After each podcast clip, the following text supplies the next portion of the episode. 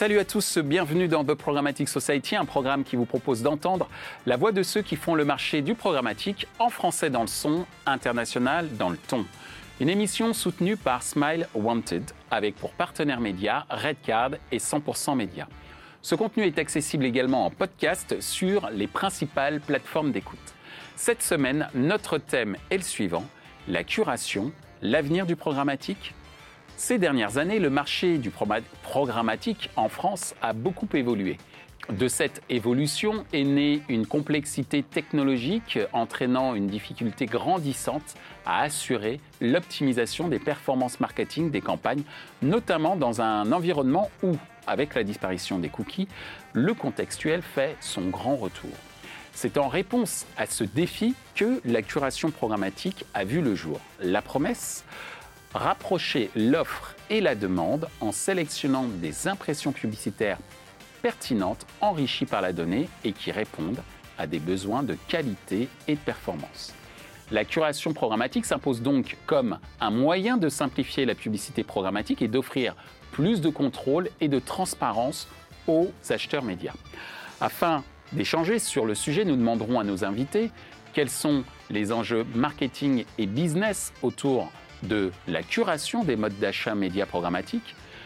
On leur demandera également à nos invités euh, s'ils ont des exemples de campagnes programmatiques qui se distinguent par l'usage du concept de curation. Et enfin, entre autres, on leur demandera également l'avenir euh, de la curation euh, en programmatique. Qu'est-ce qu'ils en pensent? Pour en discuter, Laurent Nicolas de Implicite, Dan Garzon de Prisma Media Solutions, Nisrine Ibnatia de Zander. Bonjour à tous, bienvenue dans The Programmatic Society. Vous savez que la vocation de cette émission est euh, l'acculturation, comme on dit souvent euh, dans, notre, euh, dans notre métier de la publicité digitale. Et dans cette œuvre d'acculturation, nous avons décidé aujourd'hui de vous parler d'un sujet qui n'est pas encore très pris à bras le corps par le marché publicitaire, mais qui, pour certains, serait l'avenir du programmatique, à savoir la curation. Et pour ça, euh, j'ai autour de moi euh, des invités exceptionnels pour parler euh, curation. Merci Nisrine, c'est la première fois que tu viens sur le plateau de The Programmatic Society et, c'est un plaisir, mais ce n'est pas la première fois que Xander, que tu représentes, vient nous voir. Et merci aussi pour, à Xander de nous avoir soutenus et de le continuer de par ta présence aujourd'hui. Donc merci Nisrine. Bonjour Dan. Bonjour Michel. C'est la première fois pour toi aussi, mais pas la première première fois pour euh, Prisma euh, Media, qui soutient The Programmatic Society et d'autres initiatives d'ailleurs. Euh, et je t'en remercie, puisque tu es leur porte-parole. Je, je, remercie et je fais un petit coucou à l'ensemble des équipes de Prisma Media Solutions. Merci pour l'invitation. Je t'en prie. Et Laurent, qui est quand même un, pionnier dans plein de domaines, dans le domaine de la publicité digitale, que ce soit sur la visibilité. Tu me dis si je me trompe, hein, puisque c'est toi qui as apporté au niveau mondial il faut le dire, la notion. Effectivement, je m'en souviens, j'en parlais dans mes cours dans les écoles à une époque, euh, sur la visibilité euh, publicitaire. Et aujourd'hui, euh, tu viens nous voir avec une nouvelle entreprise qui est également concernée par cette notion de, de curation qui est implicite. Et sans plus tarder, je vous pose cette première question, très naïve mais clé. Est-ce que vous pouvez nous expliquer ce qu'est la curation en programmatique, Nisrine alors, je vais essayer de faire simple. Euh, déjà, la curation, il faut savoir que c'est une fonctionnalité des SSP, d'accord? Sell-side platform. Sell-side platform. Côté éditeur. Donc, l'outil qui permet aux éditeurs de vendre en programmatique leurs espaces. Tout à fait. Et donc, c'est une fonctionnalité qui permet euh, d'écouter le trafic qui provient du SSP, mhm. d'accord? Et qui a des capacités, donc des fonctionnalités, d'une part de, de targeting, de ciblage, selon des paramètres bien précis, de, qualité par exemple, ou par rapport à, une, à des performances, ou euh, par rapport à une des catégories. Donc on a cette capacité de venir cibler des, des, des, inventaires qui répondent à une, à une, problématique bien, bien précise.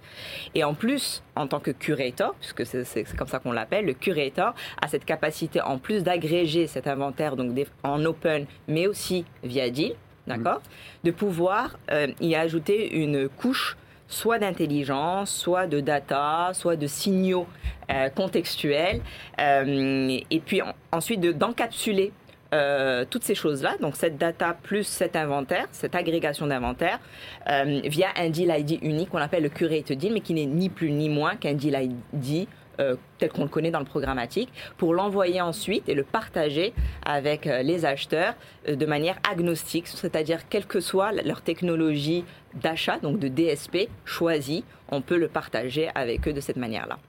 Merci Nisrine pour ces explications.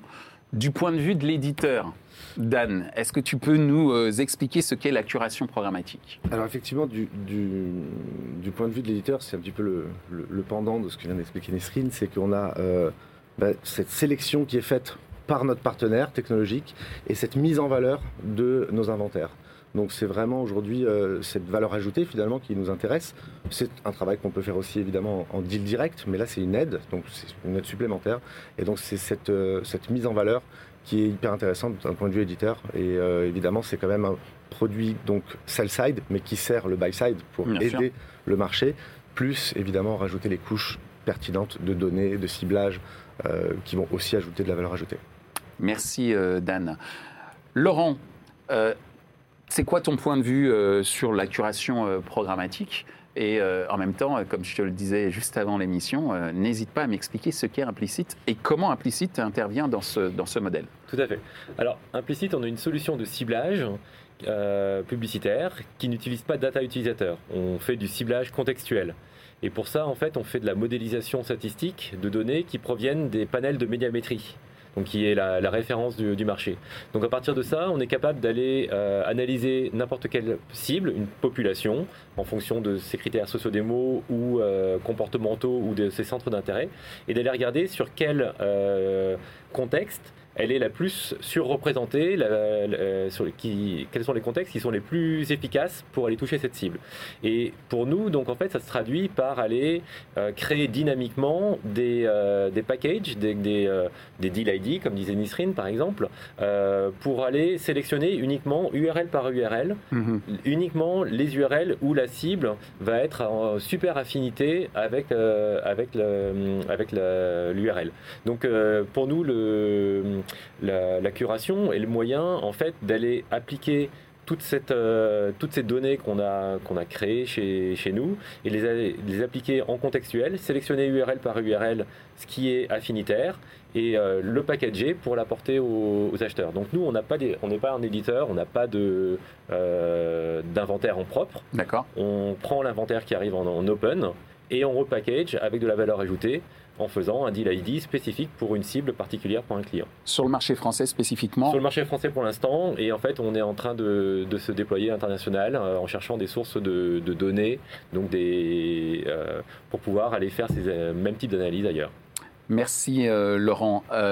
Nisrine, et vous tous d'ailleurs, Deuxième question, on vient de définir ce qu'est euh, la curation, mais euh, derrière, c'est quoi les enjeux, euh, j'allais dire d'un point de vue marketing? On vient de dire que c'était, comme tu l'as dit tout à l'heure, Dan, au service des éditeurs, mais également au service des acheteurs. Donc il y a un enjeu marketing derrière, il y a un enjeu business bien sûr. Donc c'est quoi ces fameux enjeux marketing et business autour de la curation en programmatique?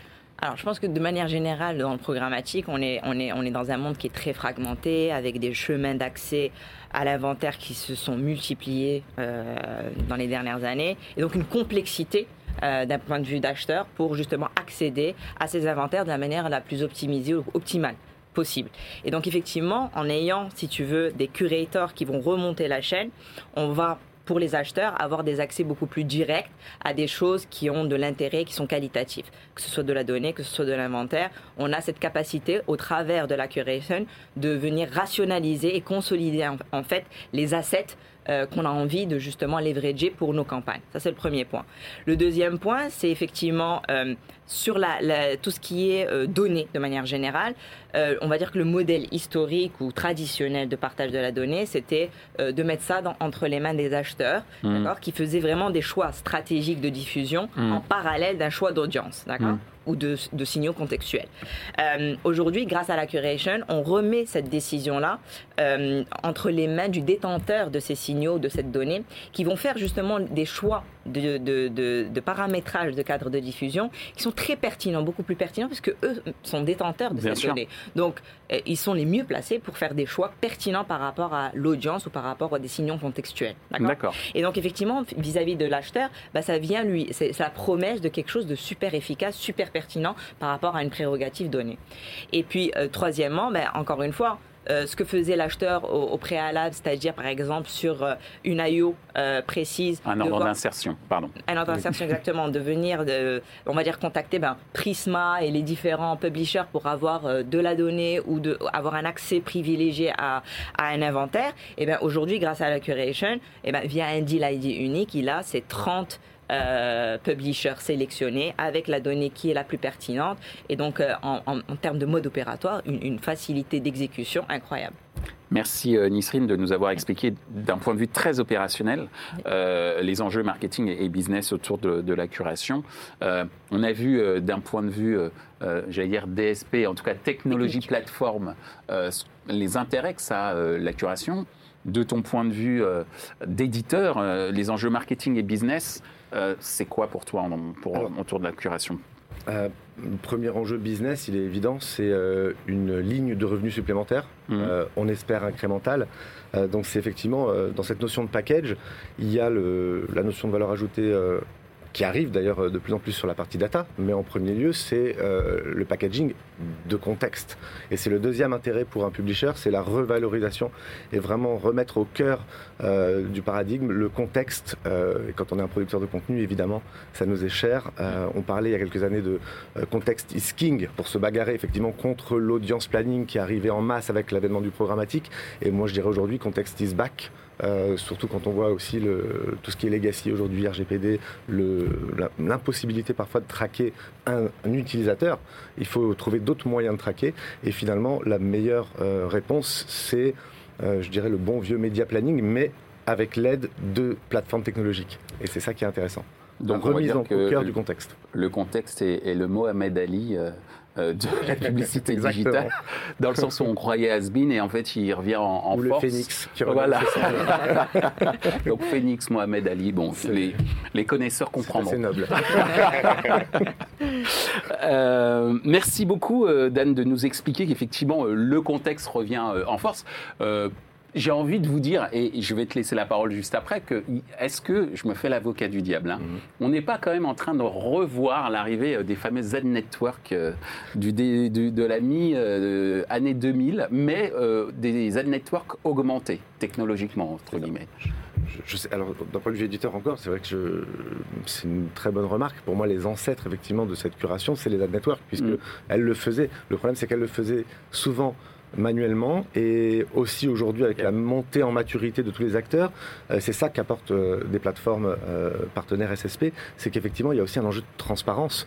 Puisque lorsqu'on est sur de la curated marketplace ou sur du deal curated, donc qui est peu ou prou un deal, on a les mêmes flexibilités que l'open auction en termes d'optimisation, mais on bypass les resellers. On est en direct, on sait qui on achète, et donc c'est un, un, des derniers enjeux très importants, que ce soit sell-side ou buy-side, euh, c'est un mot euh, clé de, ces dernières années, la transparence en fait. Mm, mm. Donc euh, c'est intéressant. Juste rappel pour ceux qui nous écoutent sur ce qu'est ou ce qu'était un ad network, était en fait un réseau, la constitution d'un réseau publicitaire qui s'appuyait sur un algorithme propriétaire mm-hmm. qu'il ne partageait pas et, qui était là pour générer de la marge en proposant aux annonceurs et aux agences eh bien, la possibilité en display d'acheter à des CPM très très faibles ou à la performance, ce qui est quand même assez catastrophique à un moment pour euh, certains euh, éditeurs, puisque euh, derrière, c'était qu'à la performance sur du display. Et on va dire que les ad networks se sont fait manger par la maturité des éditeurs d'un côté avec l'exploitation des sell-side platforms et la maturité des acheteurs avec l'arrivée des demand-side platforms. Des ad networks, il en reste encore, il en est resté, il y en a un notamment qui a fait super bien son boulot, c'est Criteo, Pourquoi Parce que dans sa technologie, il incluait une plus-value marketing qui était palpable tout de suite, à savoir le fait de recibler des utilisateurs. Je ferme la parenthèse pour expliquer ce qu'étaient euh, les ad networks sous votre contrôle. Je ne suis pas le, professeur, je suis euh, sous, euh, entre guillemets, le contrôle de, vous, examinateur. de ton point de vue, Laurent, donc les enjeux marketing et business autour de la curation des modes d'achat programmatiques. Je suis tout à fait d'accord avec l'analogie avec les ad networks, parce qu'en en fait, la, quelque part, la curation, c'est les nouveaux, c'est les nouveaux ad networks. mais puissance 10, parce qu'il y a pas besoin d'aller euh, faire des montages spécifiques. Et euh, en fait, comme le disait euh, Nisrine, on, bénéficie d'une double standardisation. C'est-à-dire qu'on a tout l'inventaire de l'open auction, dans notre cas, disponible. Donc on a, en termes d'inventaire, on, peut, on peut taper vraiment sur les volumes les plus importants. Et de l'autre côté, on a la standardisation des deal ID qui permettent d'aller taper tous les, euh, toutes les agences médias, quelle que soit la DSP qu'ils utilisent, euh, parce que le, deal ID est standard. Donc ça, c'est super important. C'est-à-dire qu'en fait, on a, on a une espèce de, euh, de sablier, voilà, et nous, on est, on est au cœur. On va sélectionner dans, le, dans tout ce qui est en toutes les impressions en open uniquement celles qui sont intéressantes pour notre client, pour sa cible particulière, pour sa campagne particulière, et on lui package ça dans un deal ID qui est complètement standard. Donc en fait, ça nous permet de nous greffer sur les modes habituels de travail des, agences, des traders. Ils travaillaient avec des deal ID qu'ils pouvaient avoir en direct d'un éditeur. Euh, ils vont travailler avec un deal ID qui, euh, qui vient de chez nous, exactement de la même façon. On leur a sélectionné uniquement l'inventaire qui est pertinent pour eux. Donc on, apporte de la valeur ajoutée sur un, avec une large, une, une large base Et c'est d'autant plus important que aujourd'hui, avec la, le, fait que les data se raréfient, entre euh, les cookies qui ont déjà disparu sur Firefox, Safari, euh, le consentement. On avait fait une petite étude avec, avec Zander. Euh, il y a à peu près une impression sur deux aujourd'hui qui n'a plus de data associée. Donc du point de vue d'un éditeur, ça veut dire que c'est une impression sur deux qui est difficile à monétiser parce qu'elle a pas les acheteurs utilisent encore beaucoup de data et du point de vue de l'acheteur c'est un contact publicitaire potentiel qui ne peut pas toucher nous, notre, notre solution étant une solution contextuelle, on va dire qui est derrière l'impression sans avoir besoin de data utilisateur. Donc 100% de l'inventaire qu'on voit en open euh, est disponible et mis à disposition des acheteurs. Donc du point de vue marketing, pour l'annonceur au final, il a la possibilité d'avoir 100% de couverture parce que euh, justement avec cette euh, standardisation à la fois du deal ID et de l'achat en open, on a le maximum d'inventaire. Et dans un an, quand les cookies disparaîtront sur, euh, Chrome et qu'on passera de 50% euh, d'impression avec des data utilisateurs à 10-20%, on prend les paris euh, autour de cette table, je viens. Euh, euh, ça sera encore plus important de pouvoir justement faire revivre le, contexte, comme tu le disais, contexte is back. On parlait de média planning, j'ai écrit cette semaine un article qui parle de média planning sous, sous amphétamine programmatique, parce que c'est plus vraiment du média planning. Quand on travaille à l'URL, on n'est plus en média planning, on travaille site par site. C'est vraiment boosté et beaucoup plus efficace. Merci euh, Laurent pour, euh, pour ces précisions. On parlait de transparence, alors moi je vais être aussi très transparent avec ceux qui nous écoutent, hein, comme je l'ai été avec vous. Euh, ce sujet de la curation, j'ai voulu faire ce sujet, puisque pour ma part aussi, quand on m'a parlé de la curation il y a un mois de cela, hein, c'est une société anglaise qui est, qui est, venue me voir pour les représenter sur le marché français. Cette société s'appelle Multilocal, et j'ai vu la lumière. D'une part, par rapport justement à ce revival des ad networks dont on parlait tout à l'heure, puissance 10, mais également euh, comme étant aussi une très bonne solution pour un certain nombre d'agences qui parfois travaillent pour des marques internationales, et en France c'est le cas avec des marques de luxe ou d'automobile, et qui ont énormément de difficultés à pouvoir pondre un plan à l'international euh, pour aller chercher le bon contexte au Mexique ou aller chercher le, bon contexte en Afrique du Sud. Et là, d'avoir ces systèmes de curators qui euh, permettent effectivement de trouver la solution. Donc, oui, mesdames et messieurs, je me lance aussi euh, dans la curation et je crois énormément à ce concept-là et c'est pour ça que nous faisons ce sujet. Alors on en a parlé de la curation d'un point de vue, euh, euh, j'allais dire, théorique, mais il y a également du très concret. Donc la question c'est est-ce que vous avez des exemples de campagnes programmatiques qui se distinguent parce que justement on a utilisé le, le concept de curation de ton point de vue, Nisrine? Alors oui, on a énormément, en fait, on se rend compte que c'est un, outil super puissant puisqu'il peut s'adapter à énormément de, cas d'usage. Donc on a le cas dont j'ai parlé tout à l'heure qui est la donnée propriétaire. Et effectivement, pour un propriétaire de données, venir euh, centraliser son offre au niveau de la curation et en même temps s'ouvrir à toutes les sources de demande, puisqu'on est DSP agnostique, effectivement, euh, c'est hyper intéressant. Donc on a, on, a, on a ce cas-là au travers de gens qui ont effectivement de la donnée first party très qualitative. On a tous les acteurs du contextuel euh, qui effectivement ont vraiment construit leur business et leur mode opératoire sur la curation. Euh, les alliances, les alliances, on se rend compte que voilà, il y, a, encore quelques années, mettre en œuvre une alliance de publishers, d'éditeurs, c'était super compliqué. Euh, ben, on se rend compte ça prenait un an, voire deux. Hein. Voilà. Ben, aujourd'hui, en, 10-15 jours, c'est lancé. Euh, et donc, euh, donc il y a une vraie, il y a, un vrai attrait à, à, mettre en œuvre ce genre de choses avec la mise en échelle qu'on propose en, aussi peu de temps. C'est incroyable. Au niveau des agences en particulier, donc ce que tu viens de dire, les, marques internationales, effectivement, le fait de pouvoir, au travers de la curation, de 1, euh, définir un cadre de diffusion qui répond à ce qu'ils appellent les golden rules de brand safety, tout ça, c'est très compliqué en France, euh, je pense qu'on est plus à l'aise. Demain, on nous demande de faire en Croatie, c'est un peu plus compliqué. Mm. Donc, euh, effectivement, travailler et, condenser, en fait, consolider cette expertise euh, marché au niveau de la curation, c'est hyper intéressant pour les agences et les annonceurs. Et, puis aussi, on, voit des cas d'usage tels que le SPO. Donc effectivement, le, supply path, optimization, donc on, on, inventé d'ailleurs par le fondateur de AppNexus qui s'est rappelé, bah, c'était l'ancien nom de Xander, hein, euh, donc Brian O'Kelly, qui a lancé euh, ce fameux concept de supply path optimization. En tout cas, qui l'a popularisé, on va dire ça comme ça. En tout cas, qu'il a, mm. je, pense qu'il a trouvé euh, des, réponses techniques mm. à une problématique des acheteurs qui était de dire, bah, aujourd'hui le programmatique est très fragmenté, il y, a, il, y a, il y a, une multiplication des chemins pour, pour accéder aux mêmes inventaires, avec des intermédiaires qui n'apportent pas euh, de valeur ajoutée contrairement à la curation, euh, euh, et, de se dire comment est-ce qu'on peut de manière, enfin, éclairer l'acheteur sur le chemin qu'il emprunte pour accéder à un, inventaire donné. Et donc le SPO, c'est la manière d'optimiser ce chemin d'accès. Et donc on se rend compte que la curation peut tout à fait répondre à, cette, à, ce, business case en disant ben, on va étudier tous les chemins d'accès et on va essayer d'optimiser ces chemins d'accès au niveau de la curation de manière à ce que les traders dans le cas d'une agence, puissent toujours emprunter ces chemins qui ont été euh, flagués comme étant les, plus optimaux. Merci euh, beaucoup, Nisrine, pour ces euh, explications détaillées sur les exemples de campagne, effectivement, d'un point de vue très opérationnel, qui se distinguent par, grâce à l'usage de, de, la curation.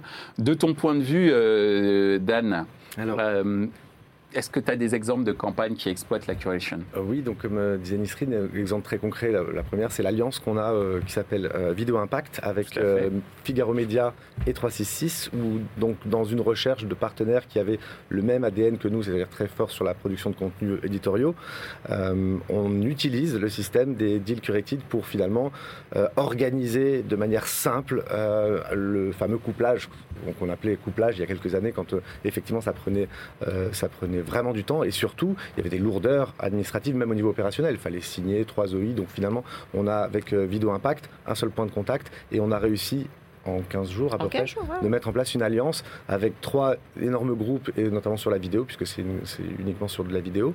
Euh, et donc on a en plus maintenant rajouté dans la nouvelle version, dans la V2 de Video Impact, des couches de data. Alors il s'agit de data euh, first party des éditeurs, qu'on peut effectivement pour l'instant en tout cas, exploité encore pendant une petite année.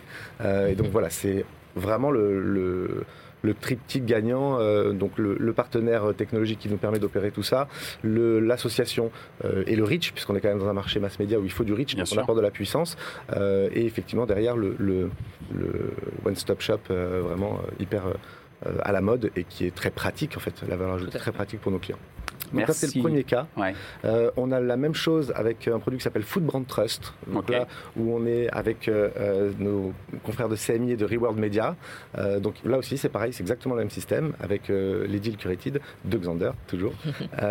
et puis le dernier cas, bah, c'est l'international, puisque, et c'est un heureux hasard, mais nous travaillons avec Multilocal, qui nous a, il y a quelques semaines, donc on c'est vraiment tout récent, donc on les a contactés euh, comme n'importe quel client, comme agence, en faisant notre job de sales. Et puis finalement, euh, c'est le système qu'ils utilisent. Et ça nous permet justement de régler ce problème de distance. On n'est pas sur le marché, on ne connaît pas ces clients qui veulent opérer des campagnes sur la France, mais on a aussi des inventaires à l'étranger, en Angleterre et en Allemagne. Donc au départ, c'était une approche simplement commerciale à son client. Et puis finalement, c'est devenu une discussion euh, technique. Donc on a développé une vingtaine de deals ciblés qui viennent rejoindre des curated qui étaient construits en fait avant, puisque Multilocal est un curator.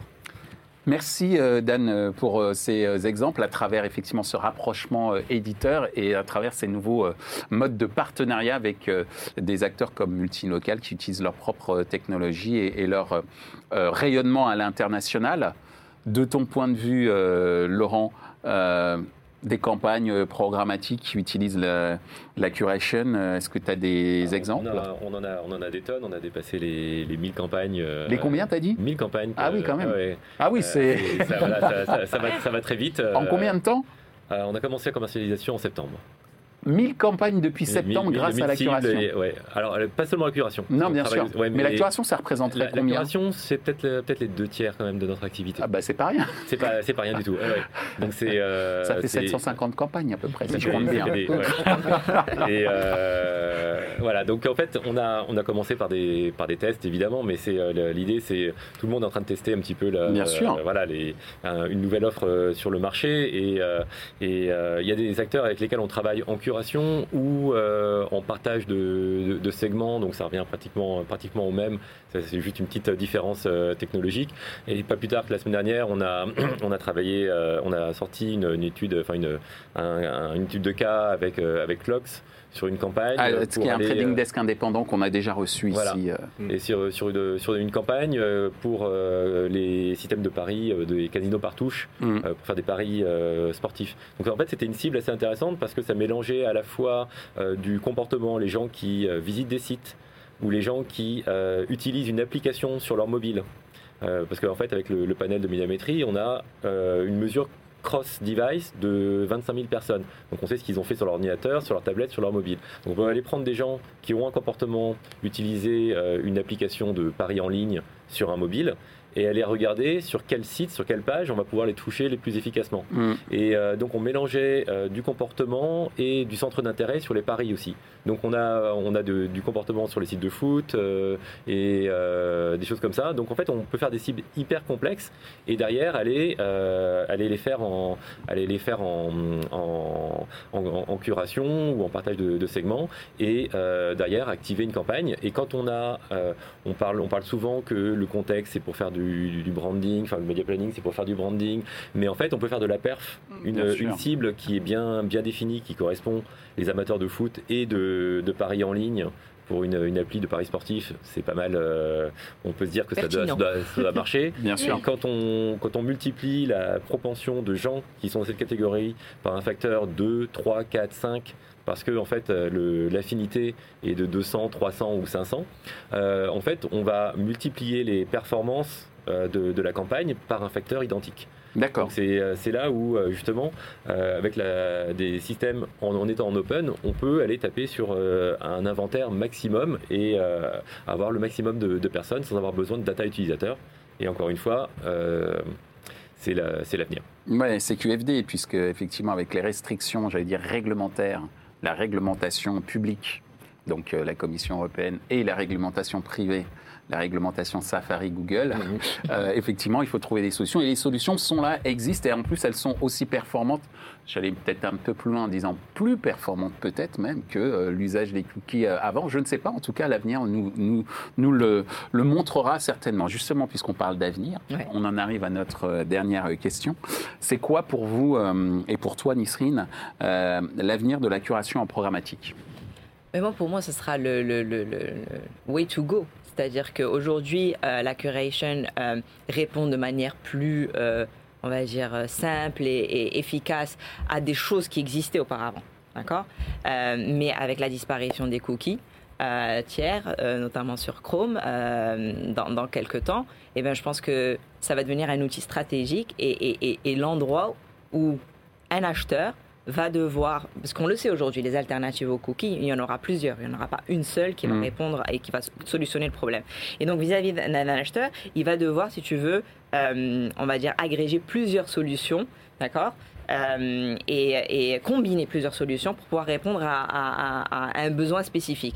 Et donc, Aujourd'hui, le, knowledge, la connaissance, elle peut pas se faire au niveau euh, du, du buy side. C'est trop compliqué. Sur chaque IO, hmm. euh, il va falloir euh, stratégiser et, définir quelles sont les, les, alternatives qui sont pertinentes et, aussi monitorer parce que bon, je pense qu'à dans certains moments, il y a une alternative qui va être plus performante qu'une autre. Mais en tout cas, on va devoir réfléchir à une combinaison de solutions. Et je pense que c'est les créateurs qui sont capables aujourd'hui, les, les, voilà, ceux qui proposent des technologies alternatives la first party data, etc., qui vont pouvoir justement répondre à, ces, à ces demandes-là. Et du point de vue de trader, il va pouvoir, euh, au niveau de la curation, bah, définir sa stratégie identityless mm-hmm. euh, et, ne pas devoir à chaque fois qu'il y a une IO, à chaque fois qu'il doit performer une campagne, devoir re si tu veux, ou mhm. recréer une stratégie euh, de diffusion, mais justement construire son, son, son, sa connaissance euh, dans un monde, dans un monde euh, sans, sans cookies au travers des curators. Eh bien, on va, on va garder cette petite partie-là euh, pour euh, la rebalancer auprès des agences. Je crois que, messieurs, vous êtes euh, d'accord. Parce qu'effectivement, ça, explique les enjeux à l'avenir d'un point de vue opérationnel et également d'un point de vue performance recherchée par, par, les annonceurs et, d'un point de vue et aussi comment aujourd'hui se différencier pour une, pour une marque. aujourd'hui, enfin, le, le, monde sans cookies est aussi une opportunité pour les agences et pour les annonceurs de se différencier, de ne pas faire ce que le copain à côté fait. Mhm. Tout à fait. Merci euh, beaucoup, euh, Nisrine. Euh, de ton point de vue, Dan, l'avenir de la curation en programmatique, du point de vue d'un éditeur? C'est très compliqué de faire du, prédictif dans notre domaine qui change énormément, mais déjà, je dirais déjà de bien s'installer hmm. dans les mois à venir, puisque c'est selon les dire dans les semaines. Oui, dans les semaines, bien sûr. Mais, à date, donc c'est voilà, c'est une vraie tendance qui devrait s'accentuer. On est selon les chiffres que j'ai pu lire, entre 1,5 et 4% du marché. Donc ça reste encore donc il y a encore beaucoup de, parts de marché à gagner, on va dire. Mais euh, bah, de toute façon, je pense que ça s'intégrera solidement, comme j'ai dit, comme, un canal de distribution euh, supplémentaire et on l'espère incrémental pour un éditeur ou une solution d'achat plus facile et plus rapide pour un acheteur. Donc de toute façon, c'est quelque chose qui rend service au marché. Et donc oui, ça devrait euh, continuer. On va aller puisque maintenant on sait faire, mais on va faire mieux ou on va faire plus vite mmh. avec plus de qualité, plus de data, plus de partenaires qui pourraient transparence et plus de curateurs qui vont s'y mettre tout simplement et qui vont peut-être aussi innover et penser à des solutions auxquelles euh, bah, ceux qui les ont, les ont créées n'ont pas encore pensé. Donc voilà. Et je dirais aussi un autre élément très très euh, euh, important, c'est nous on est dans un groupe qui est Vivendi aujourd'hui où il y a des entités qui gèrent encore de manière opérationnelle leur partie digitale séparément. Il est aussi tout à fait envisageable que ce, ces alliances se fasse à l'intérieur d'un même groupe beaucoup plus facilement. Mm. Parce que même quand on a des identités différentes, même si on est dans le même groupe, ça peut être parfois long, compliqué. Euh, donc voilà, l'idée c'est euh, comment ça va se stabiliser euh, et que toutes les, tous les canaux vont être gérés en même temps pour un éditeur sans que ce soit... c'est pas un danger pour moi parce que voilà, il y a toujours des, des clients qui sont très dédiés, puis d'autres qui sont plus sur une logique de, de masse. Donc voilà, et puis la dernière chose, c'est la répartition euh, de la valeur, puisqu'on parlait de SPO. Mm. Ça va être aussi euh, d'aller vers plus de transparence, peut-être de standardiser euh, les conditions d'accès au niveau des, des, fees, etc., pour qu'il y ait une lisibilité, que finalement, celui qui propose les meilleures conditions aussi et la meilleure, donc le meilleur prix pour l'acheteur et la meilleure rémunération pour l'éditeur, raflera la mise. Donc mm. ça, c'est le marché classique. Merci Dan pour ces précisions et pour cette mise en perspective de l'avenir du, du, marché. Euh, Laurent, ton point de vue sur l'avenir de la mm. curation très, très rapidement Très rapidement. En fait, je, voudrais rebondir sur un point que, que tu as cité, euh, l'innovation. C'est vrai que comme on est, on est avec la curation sur quelque chose qui est très standardisé, mm. on peut en fait ne pas s'embêter à, gérer des petits problèmes techniques, mais aller laisser libre cours à son imagination et à sa créativité euh, technologique. Euh, implicite, on a une boîte euh, euh, innovante, on, a, on innove tout le temps, on a des ingénieurs, donc l'innovation va pouvoir s'exprimer justement pour aller s'attaquer à, ce problème majeur, enfin cette question majeure qui arrive bientôt de la, la, raréfaction des données utilisateurs, et que moi je vois aussi un peu comme une opportunité hein, pour le marché, mm. de revenir à des choses un peu plus propres, à mieux respecter, plus respectueuses de la, de la vie privée des gens. Donc faut pas se dire ça va être la catastrophe dans un an. Je pense que c'est le moment de rebâtir sur des bases plus saines la publicité digitale et télévision, parce que la mm. télévision est en train de fusionner, des 10, 20, 30 prochaines années. Merci. Donc euh, la curation est bien l'avenir du programmatique à vous écouter et euh, vous en avez donné euh, aussi les preuves, pas simplement les caractéristiques, vous en avez donné les avantages et vous en avez donné les preuves. Donc merci beaucoup. On en arrive à notre dernière question quand même, hein. c'est une question surprise. Je le surprends peut-être. C'est la question 100% média.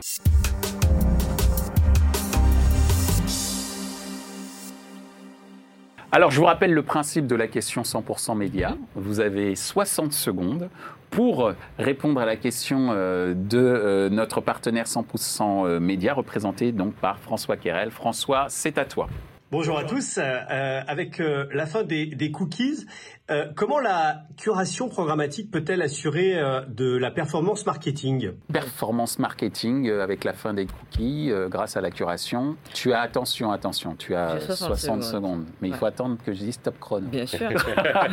mais j'y ai un peu répondu auparavant. Donc mais c'est alors, encore une fois, nous faisons de la formation, il faut répéter tout. Il n'y a pas de souci. Il n'y a pas de souci, je suis là pour ça Donc effectivement, dans un monde sans cookies, en tout cas, ou avec un cookie rare, euh, il y aura énormément d'alternatives qui vont se, apparaître. Le contextuel en est un, par exemple. Et, euh, donc effectivement, d'un point de vue acheteur, on va devoir, euh, on va dire, rétablir ou redéfinir des stratégies d'achat performantes. Et donc l'objectif via la curation, c'est de vraiment donner la place à ces experts qui propose des alternatives euh, et, et, de, et de permettre un accès facile et pertinent aux acheteurs qui vont devoir justement euh, on va dire jongler et combiner plusieurs de ces alternatives pour arriver à, une, à, leur fin, que ce soit de qualité ou de performance. Merci Nisrine, euh, il te restait 15 secondes, mais c'est parfait, merci. Dan, est-ce que tu es prêt? Je suis prêt. top chrono? Alors je vais le résumer en trois mots. C'est simplicité, puissance et qualité, efficacité avec la data. Simplicité, donc ça donne accès à des, à des euh, modes d'activation très très connus, déjà connus. Euh, euh, la puissance, l'agglomération, le reach, on part de là. Et derrière, la précision avec la data. Donc finalement, ces trois mots, je pense que ça peut être très rapidement mis en face de performance marketing. Voilà, simplicité, euh, puissance et précision, c'est ce qu'on cherche quand on fait du média et c'est ce qu'apporte euh, les deals curated, entre autres euh, autres solutions qui existent aussi. Je crois que c'est un record. Là, on a fait 30 secondes au lieu d'une minute. C'est faire en trois. Non, mais oui, c'est vrai avec les trois mots. Merci. Laurent, est-ce que tu es prêt? On va essayer. Top chrono. Donc la, fin des, cookies, des data euh, en général, ça pose un, deux questions. Une question euh, de, ciblage que j'ai déjà un petit peu adressée en disant voilà, avec le contexte, on va pouvoir euh, cibler des individus, pas seulement des, pages, mais les individus qui sont derrière ces pages. C'est ce c'est ce qu'on fait chez, chez Implicite. Ça pose aussi les questions pour avoir de la, performance, de la, de la mesure. Donc ça c'est une autre, une autre question avec d'autres technologies qui sortent un petit peu du cadre de euh, de, la curation. Mais ce que je veux dire euh, de façon générale, c'est que euh, parmi les critères de, performance, il y a un premier critère qui est est-ce que l'annonceur peut dépenser son budget? En tout cas, c'est une vraie problématique pour les agences. J'ai un budget, est-ce que j'arrive à le dépenser entièrement? Le, contexte permet de toucher 100% des impressions, donc mieux pouvoir toucher ses, dépenser son budget. Deuxième critère de performance, la, couverture sur cible. Eh ben, ça répond aussi à ça. Et donc la fin des cookies qui restreignent la couverture euh, se trouve, euh, comment dire, euh, résolue par l'utilisation du contexte. Merci Laurent. Merci Dan. Merci Nisrine. Euh, C'était la première fois que je vous recevais tous les trois euh, sur The Programmatic Merci pour Society. Merci. Et euh, ça a été un, un vrai plaisir, j'ai tout compris, bien que je dois être dans quelques, dès maintenant en porte-parole d'une boîte qui va faire la même chose, donc je connaissais un peu de choses, mais vous m'avez, entre guillemets, convaincu dans mes choix, et j'espère que vous avez également euh, convaincu ceux qui nous écoutent, que ce soit les annonceurs, les acheteurs, mais également les éditeurs, sur le fait que oui, la curation, euh, c'est l'avenir du programmatique, et vous ne pourrez pas faire sans, non pas dans les mois, non pas dans les semaines, mais même dans les jours qui viennent. Merci, à bientôt, au revoir. Ainsi s'achève ce débat autour de la curation en programmatique. Ce contenu est accessible en podcast sur les principales plateformes d'écoute. Merci à Smile Wanted pour leur soutien, ainsi qu'à nos partenaires médias Redcard et 100% Média. Merci également à l'ensemble des équipes d'Altis Media pour la réalisation de ce programme. Post-production, traduction et sous-titrage par Uptown.